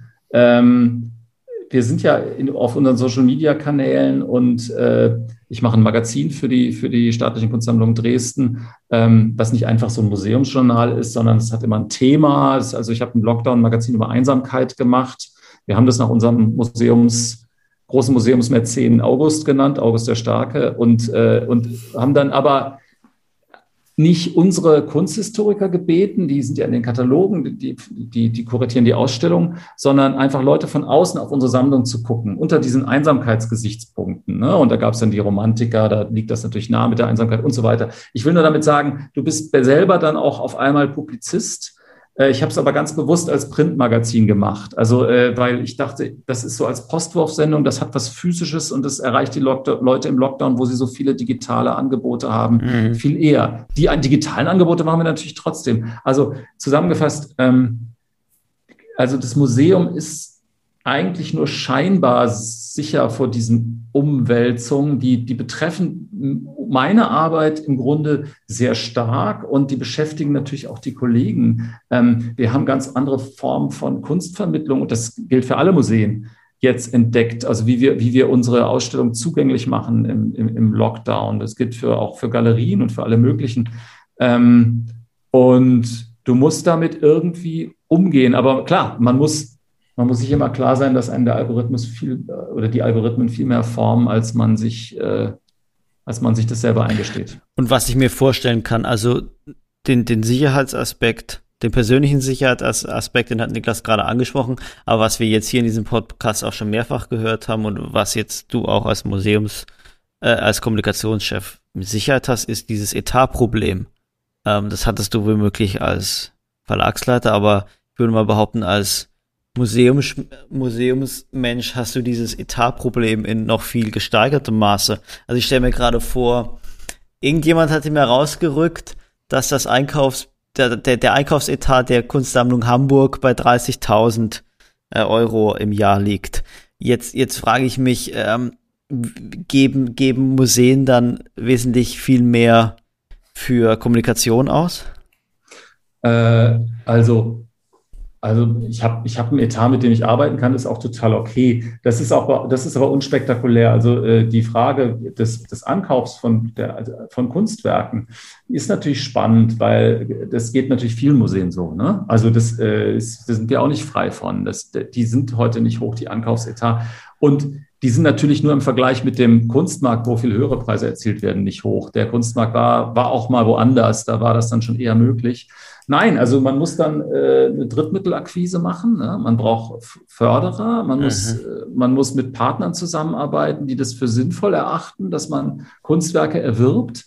Und oft ist es auch so, dass man sagt, wir haben dieses eine, also das ist das Gute an den, an, an den Museumskustoden und den Forschern, die sagen, also wir haben dieses eine Kunstwerk, da ist noch kein anderer drauf gekommen. Diese seltene chinesische Schale, die müssen wir unbedingt erwerben ähm, weil die vervollständigt unsere Sammlung. Und dann geht man raus und fragt bestimmte Partner, ob sie bereit wären, da zu helfen. Und die, diese Partner verewigen sich dann ja auch im Museum. Ne? In Amerika geht man das etwas offensiver an und dann kriegt man gleich einen eigenen Museumsflügel benannt nach seinem Namen. Aber also hier ist das, hier ist das natürlich auch so, dass es, dass es diese Leute gibt und die braucht man aber auch. Und ist es so, dass du bei diesem Sponsorengelder eintreiben, kommst du dann als Kommunikationschef? Ins Spiel? Bist du der, bist du der, der sozusagen der Bespaßer dieser, dieser Sponsoren und bist du äh, in letzter Instanz dafür verantwortlich, dass die Lust haben, Gelder für, für die äh, staatliche Kunstsammlung Dresden locker zu machen? Nee, das geht nicht zu meinen Jobs. Ähm, es gibt tatsächlich eine Abteilung bei uns, die da, die dafür zuständig ist, äh, mit, mit, mit solchen äh, externen Partnern zusammenzuarbeiten. Aber denen arbeite ich natürlich gerne zu und, und, und, und, und, und helfe denen. Und Klar, ich habe ich hab natürlich Kontakte in die Kunstwelt und auch zu Marken, aber ähm, davon halte ich mich, äh, das, da halte ich mich relativ raus. Ähm, mein, also in erster Linie ist es natürlich schon so, dass, dass wir tägliche Medienanfragen haben und auch, auch im Augenblick leider, wie im Übrigen, glaube ich, fast jede Kulturinstitution in Deutschland fast täglich Pressemeldungen verschicken, weil alle wegen Corona alles nach, auf nach dem Sommer verschoben haben und jetzt ballern alle mit Veranstaltungen raus und man weiß noch gar nicht, man weiß gar nicht mehr, wo man steht und muss ständig zu irgendwelchen ähm, äh, Kulturveranstaltungen äh, äh gehen. Ähm, und, und, diese Medienbetreuung, ähm, die ist schon im Zentrum, aber eben auch gleichzeitig das selber äh, nach außen gehen mit Inhalten auf, auf Social Media und ähm, bald haben wir auch einen eigenen TikTok-Kanal oh, wie die Uffizien beispielsweise schon vor uns. Und äh, ich kann versprechen, das wird spektakulär. Auf jeden Fall, mhm. ähm, also das, das, das sind schon mehr so die Aufgaben, aber natürlich auch ähm, bin ich äh, sehr eng an der Generaldirektion und bespreche, bespreche mit denen die Kommunikation. Ähm, und ja, das sind, es ist eine Fülle von Aufgaben. Sponsoring gehört mhm. nicht dazu. In, inwieweit war es dann vielleicht eine verpasste Chance, dass das Magazin nach August, dem Starken, und nicht nach, sagen wir mal, heute potenziellen Weltgeldgebern wie irgendwie Hasso oder Reinhold benannt wurde? Die können ja ihre eigenen Magazine machen. Fair, fair enough. Das tun die im Zweifel. Außerdem ist Hasso, also Hasso ist jetzt für ein, äh, für, für, Hasso ist ein Magazin für den Hundefreund, würde ich sagen. ähm, nein, das kann man also, in Potsdam nicht so gerne hören. Nein, äh, ich bin mit dem Museum Barberini habe ich die besten Kontakte und ich finde die auch, finde die Arbeit ganz toll, die die machen. Übrigens auch in der Kommunikation. Großen Respekt davor. Ähm, äh, nee, nee, das ist, das war doch klar, dass wir, also es war nicht so klar äh, und man, ehrlich gesagt, es war erstaunlich wenig Leute sind darauf gekommen, dass es August der Starke ist. Ich glaube, es liegt am Layout. Das sieht sehr modern aus und, äh, und die meisten Leute haben gefragt, wieso nennt ihr euer Magazin äh, äh, nach, nach einem Monat? Das macht doch irgendwie keinen Sinn. Ihr seid doch irgendwie, also die haben, ja, viele haben das gar nicht ähm, verstanden, ja, den, den, den Hintergrund. Und ähm, ich habe schon überlegt, ob ich die zweite Ausgabe August oder Augustin nennen und so und das einfach mal so ein bisschen mit dem Namen spiele. Aber ähm, ja, vermutlich lassen wir es jetzt dabei. Soll halbjährig Aber erscheinen. Das, ich finde es einen interessanten Punkt, was Niklas gerade gesagt hat, weil es würde, das wäre für mich eine gute Möglichkeit, noch mal ganz kurz zurückzugehen. Jetzt, jetzt haben wir dann den Verlag angesprochen, jetzt haben wir äh, das Museum angesprochen und dann sind da die Privatsammler, die große Privatmuseen bauen. Im, im, im Falle des Verlages sind es da die Megagalerien, die, im, also sagen wir jetzt mal, Zwirn, äh, die David Zwirner Galerie, die, die mit Zwirner Books einen eigenen Kunstbuch oder mit David Zwirner Books einen eigenen Kunstbuchverlag hat. Hauser und Wirth hat einen eigenen Kunstbuchverlag. Das heißt, diese alt hergebrachten Institutionen wie der Kunstbuchverlag, das Kunstmuseum, von denen wird von immer mehr Stellen ähm, das Wasser abgegraben, würde ich jetzt mal sagen. Und im Zweifel wird den von den äh, vom, vom Markt, von dem Markt das Wasser abgegraben und von den, naja, von irgendwie sehr, ähm, äh, ja, von den sehr finanziell sehr flüssigen äh, Menschen. Ähm, und das ist, führt uns ja irgendwie eigentlich wieder äh, zu, zu der Anfangsfrage zurück, Holger, äh, warum du nie dem Ruf des großen Geldes gefolgt bist. Äh, ja, also erstmal muss man ja auch auf dem Markt äh, Erfolg haben. Ne? Äh, und da, dann muss man auch dafür gemacht sein. Also ich, ich meine, da muss man schon ein bisschen hartleibig auch sein, äh, glaube ich, auf dem Kunstmarkt. Aber ich weiß nicht, ähm, vielleicht bin ich Romantiker. Ich, für mich kam das nie in Frage. Ähm, aber äh, es ist ja nicht so, dass man, dass man jetzt gar kein Geld mit Büchern machen kann. Manche, manche schaffen das ja.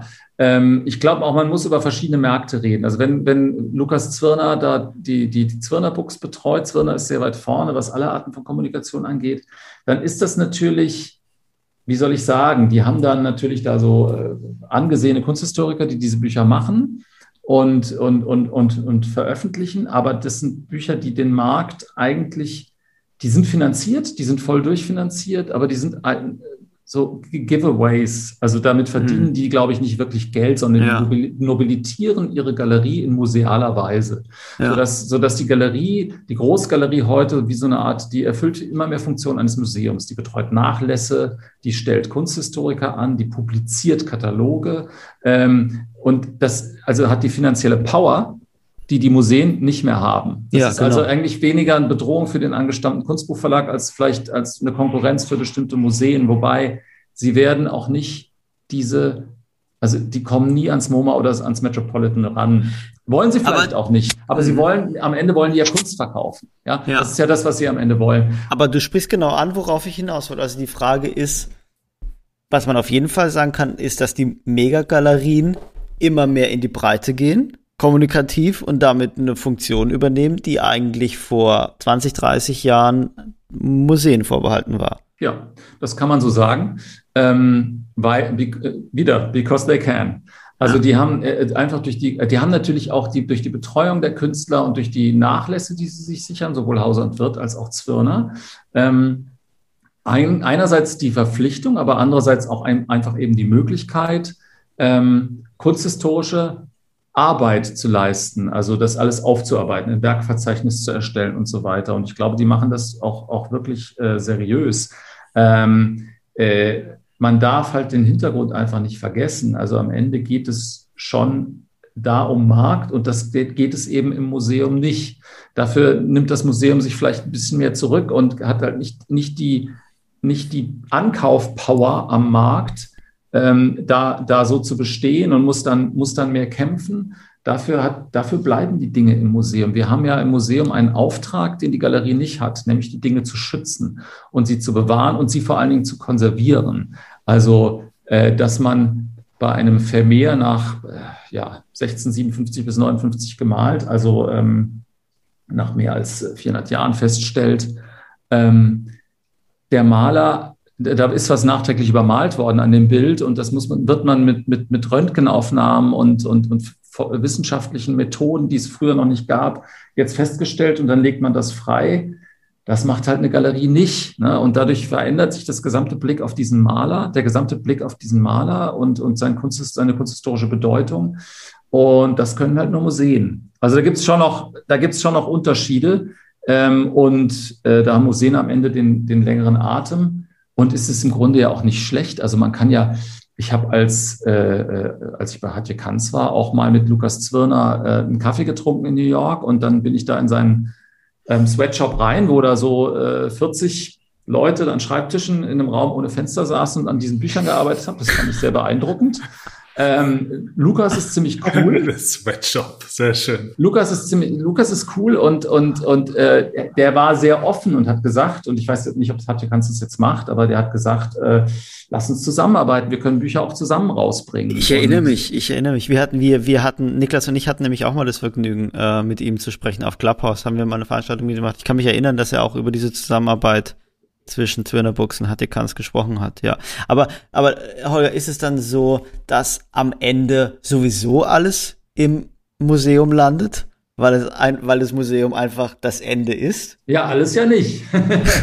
also hoffentlich nicht. Also ja, okay, das, der Salvatore Mundi hat es nie ins Louvre geschafft, das muss man sagen. Das stimmt, nein, aber es ist äh, natürlich landet am Ende das wenigste da. Also man kann sich natürlich als Museum nur zurücklehnen und sagen, ja, also äh, schauen wir mal, was am Ende äh, Bedeutung hat und was nicht. Ich weiß auch nicht, ob äh, wie das wie das mit Museen in 200, 300 Jahren aussieht. Ne? Äh, sie sind auf Dauer gebaut und auf Dauer gemacht und die Prozesse, die darin passieren, äh, sind so angelegt, dass sie ähm, letztgültig sind. Ne? Ähm, äh, äh, und äh, aber ja, wenn es jetzt nur Museen gäbe und und und draußen niemand mehr malen würde, wäre es ja auch langweilig. Also es ist, ja. man braucht, glaube ich, beides. Es braucht, glaube ich, beide Enden ähm, äh, sozusagen der Kerze. Ja, es ist aber dann vielleicht ein Effekt des Ganzen, hm, dass sich äh, die Dinge halt immer mehr Richtung zeitgenössisch verschieben, weil eben solche Institutionen wie die Megagalerien in der Lage sind, äh, museale Ausstellungen für Atelier frische Ware zu machen und äh, damit eben in Konkurrenz treten und plötzlich, naja, eben das, das ganz frische, das, das, äh, das Ultra Contemporary äh, in, in Konkurrenz mit deinem Vermehrs steht, um die Aufmerksamkeit und in einer ähnlichen Präsentationsqualität? Äh, das letzte würde ich jetzt nicht unterstreichen, aber ähm, äh, das, das hat natürlich mit, also mit der Präsentationsqualität bei Vermeer, das dürfte, glaube ich, nicht so leicht zu übertreffen sein. Also das liegt aber an den musealen, musealen konservatorischen Herausforderungen, die, die wir einfach erfüllen müssen. Anders als bei Atelier frischer Ware. Ne? Das mhm. ist einfach das formal, also das ist, wie soll ich sagen, sicherheitstechnisch so ähm, erforderlich einfach. Ähm, aber äh, was die Aufmerksamkeit angeht, würde ich sagen, also beim Vermeer würde ich mir keine Sorgen machen. Äh, bei Ultra Contemporary ist es so, ähm, ja, also habe ich in zwei Monaten noch die Aufmerksamkeit dafür? Weiß ich halt nicht, ne? Ähm, wie, wie die Halbwertszeit da ist. Und ich weiß auch nicht, wie ich dann als Sammler mir das hinhänge. Ehrlich gesagt bin ich auch oft fasziniert von diesen Dingen. Ähm, äh, mir ging es persönlich so, also nach Jahren im Kunstmarkt, wo ich festgestellt habe, dass für zeitgenössische Kunst viel, viel mehr Geld gezahlt wird. Du kannst aber einen Kupferstich aus dem 16. Jahrhundert für einen Apfel und ein Ei kaufen. Und da würde ich übrigens immer dazu raten, kauf den Kupferstich, weil das ist einfach wahnsinnig, also es ist günstiger und es ist, es ist möglicherweise vielschichtiger. Ähm, mir ging es dann einfach, nachdem ich 20 Jahre da in der zeitgenössischen Kunst oder mehr sogar zugebracht habe, äh, äh, so, dass ich, okay, wo fange ich denn eigentlich an zu weinen? Ähm, auf einer Kunstmesse vielleicht aus Verzweiflung, aber, aber eigentlich doch im Prado oder, oder im Kunsthistorischen Museum in Wien oder also was berührt mich am Ende wirklich? Und da habe ich dann festgestellt, okay, das ist jetzt vielleicht, es gibt einige einzelne einzelne zeitgenössische Kunstwerke, bei denen ist das der Fall. Ähm, und es ist zum Glück immer wieder der Fall und ich gucke mir immer wieder neue Sachen an und man wartet immer wieder darauf, dass dieser Effekt eintritt. Und bei mir war es zuletzt bei Arthur Jaffa der Fall, ein amerikanischer Videokünstler, den ich sehr, sehr beeindruckend fand. Ähm, äh, aber, aber natürlich ist es auch, die Wahrscheinlichkeit ist höher, dass ich bei einem Vermehr dann auch beeindruckt bin. Oder also mein, mein Hero ist halt Velasquez, äh, da, neben Goya im, im, Prado. Und wenn ich da vor, ähm, äh, vor die Meninas trete, vor die Hoffräulein, dann, äh, ja, das, da weiß ich auch nicht mehr, was ich sagen soll. Da bin ich dann einfach platt. Ne? Und, äh, und das ist, das, deswegen ist man in dem, in dem ganzen Schlamassel drin, glaube ich. Man sieht trotz der, obwohl deine Brillengläser spiegeln, glaube ich, das Glänzen in deinen Augen. erkannt haben zu können, als du Velasquez gesagt hast. Ähm, ich würde gern weil wir jetzt ja doch schon zeitlich etwas fortgeschritten sind, noch auf einen Punkt gehen, den, den, den, den ich irgendwie aktuell oder seit einiger Zeit super spannend finde. Du hast eben angesprochen, als du über das Programm der Museen, die du betreust, gesprochen, äh, äh, gesprochen hast, hast du angesprochen äh, Themen wie Diversität und Aufarbeitung. Mhm. Und jetzt, auch wenn es irgendwie ein heikles Thema ist und man damit irgendwie immer irgendwelche Leute ein bisschen in schlechtes Licht rückt, aber natürlich arbeitest du jetzt in einer Stadt, Dresden, in einem Bundesland Sachsen, das ja in der Vergangenheit auch hin und wie, ja doch irgendwie Probleme mit, mit, mit einer gewissen rechten Partei hatte. Und man weiß ja, dass die AfD eine ganz spezielle Kulturpolitik betreibt. Und die Kulturpolitik der AfD ist ja das Gegenteil von Aufarbeitung und von Diversität. Und ich habe mich gerade gefragt, als du das am Anfang diese, dieses Podcasts erzählt hast, dass diese Themen auch in deiner Arbeit immer eine wichtige Rolle äh, spielen ist es ein Konflikt, also erlebst du da einen Konflikt? Ist es so, dass du, dass du dagegen dich gegen gewisse Bevölkerungsgruppen verteidigen musst und die, die, die, die, ähm, die AfD wird ja in Sachsen nicht ohne Grund irgendwie einen großen Zulauf haben. Ist es womöglich sogar so, dass du, wenn du als Museumsmensch äh, Dinge aufarbeitest und Diversität zu einem wichtigen Thema machst, andere äh, bestimmte Bevölkerungsgruppen einfach nicht erreichst? Die Gefahr, dass man bestimmte Bevölkerungsgruppen nicht erreicht, besteht natürlich immer. Also ähm, ich, ich glaube, ähm, wir müssen als Museum oder als Museumsverbund, als, als staatliche Kunstsammlung Dresden gucken, ähm, dass wir, äh, wie soll ich sagen, den, den, den, den Standards der, der internationalen Debatte und die, die in den Museen ja stattfindet weltweit. Es gibt ja einen weltweiten Museumsverbund, da sind dann 60 Museum dabei, Museen dabei, die treffen sich regelmäßig und stimmen sich ab über die Entwicklung. Der, die, den Standards muss man ja genügen und man muss eigentlich Debat, die Debatte, ähm, die, die international geführt wird, mitführen. Wir sind ein internationaler Museumsverband und ähm, da glaube ich verpflichtet, die, die Debatten, die geführt werden, zumindest zur Kenntnis zu nehmen. Ne?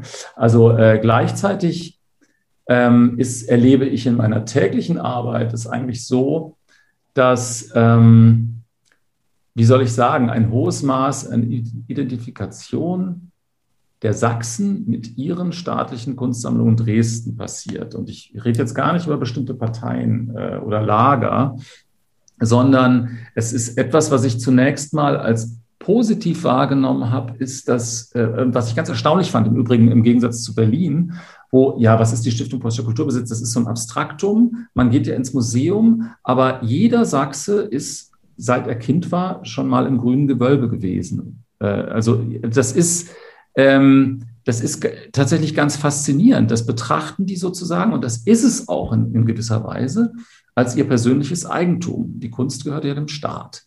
Äh, und, ähm, und haben dann natürlich auch dezidierte Meinungen dazu, was, was damit zu geschehen hat oder, oder was man damit umgehen soll, also wie man damit umgehen soll.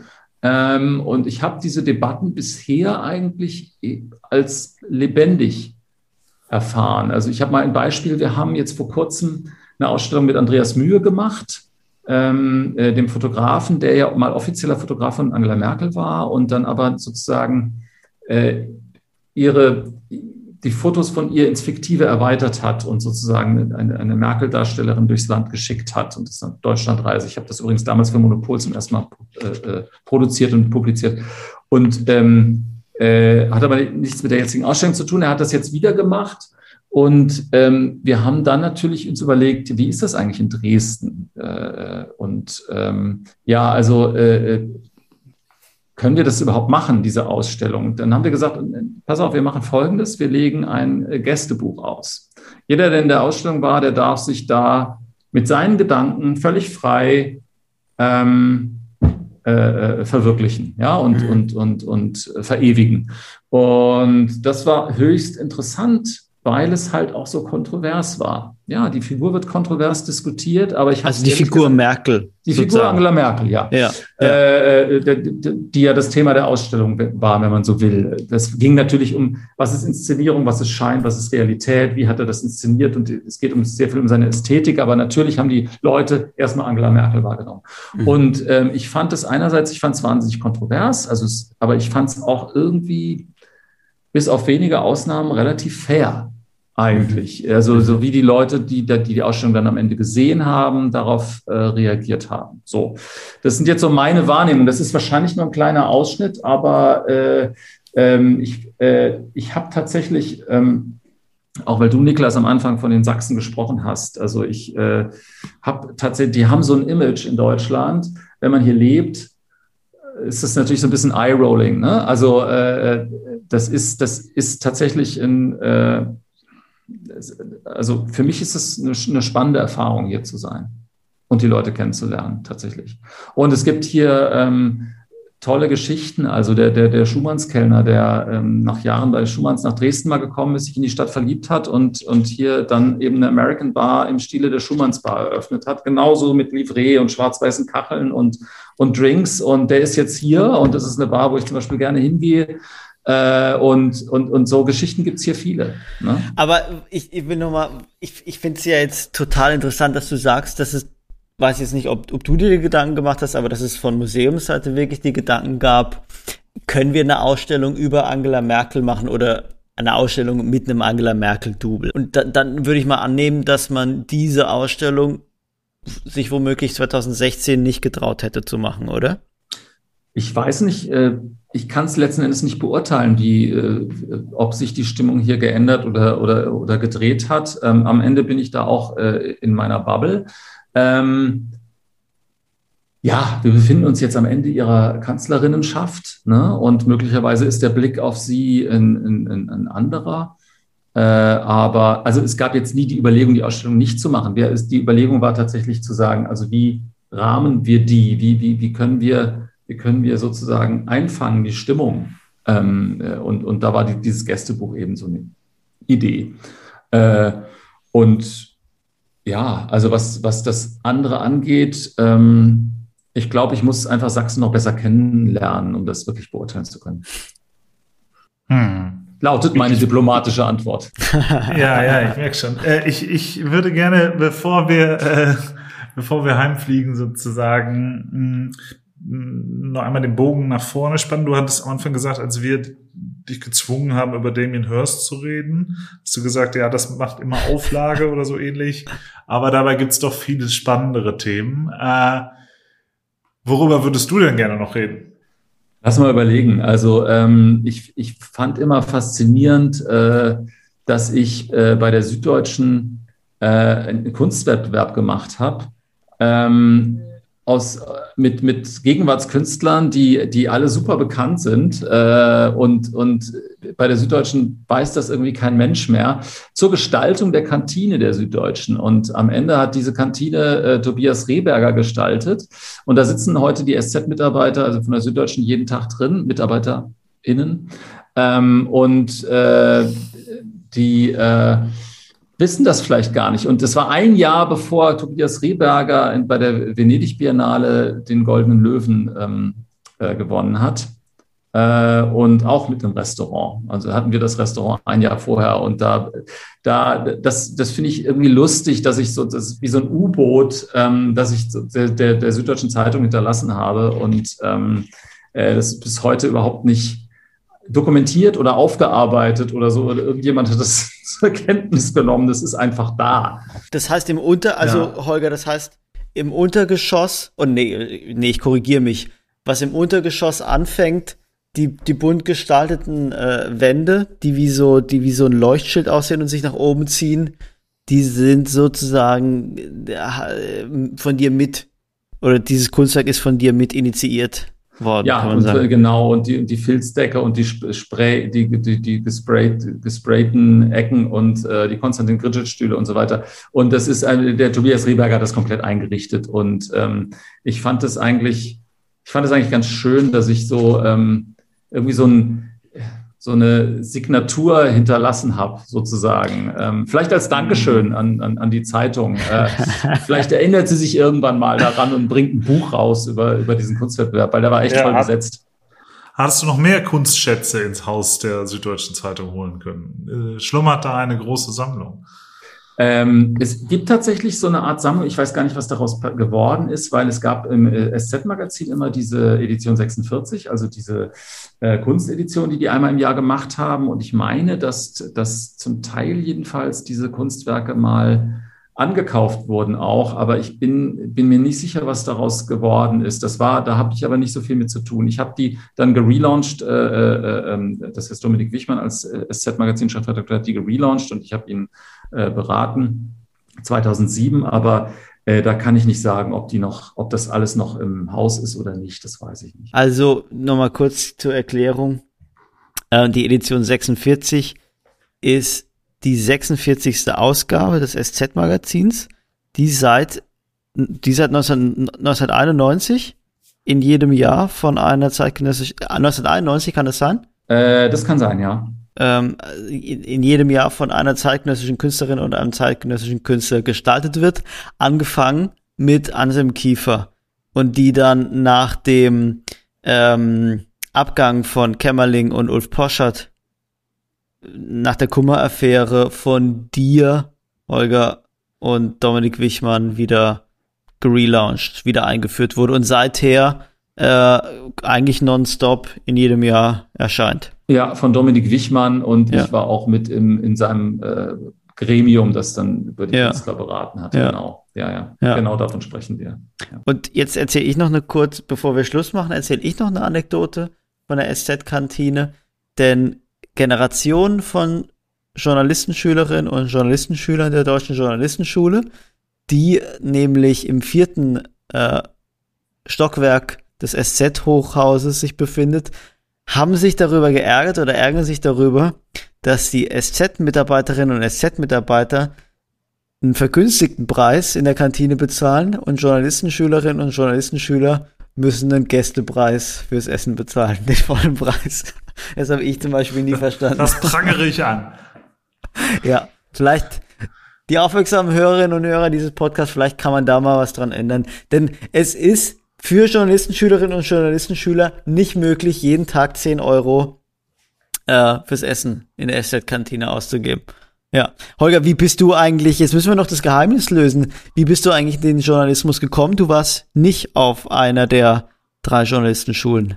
Tatsächlich war ich immer neidisch, dass äh, äh, Freunde von mir da angenommen wurden und ich habe mich verzweifelt beworben und bin es dann nicht. Dann habe ich mich an Kunstakademien beworben, weil ich wirklich durchaus nicht sicher war, ob ich Künstler oder, oder Journalist bin. Äh, aber die Kunstakademien haben mich auch abgelehnt. und dann äh, habe ich gedacht, okay, jetzt studiere ich Kurzgeschichte und zahle es allen heim, indem ich auf diese Art und Weise äh, in den Journalismus komme.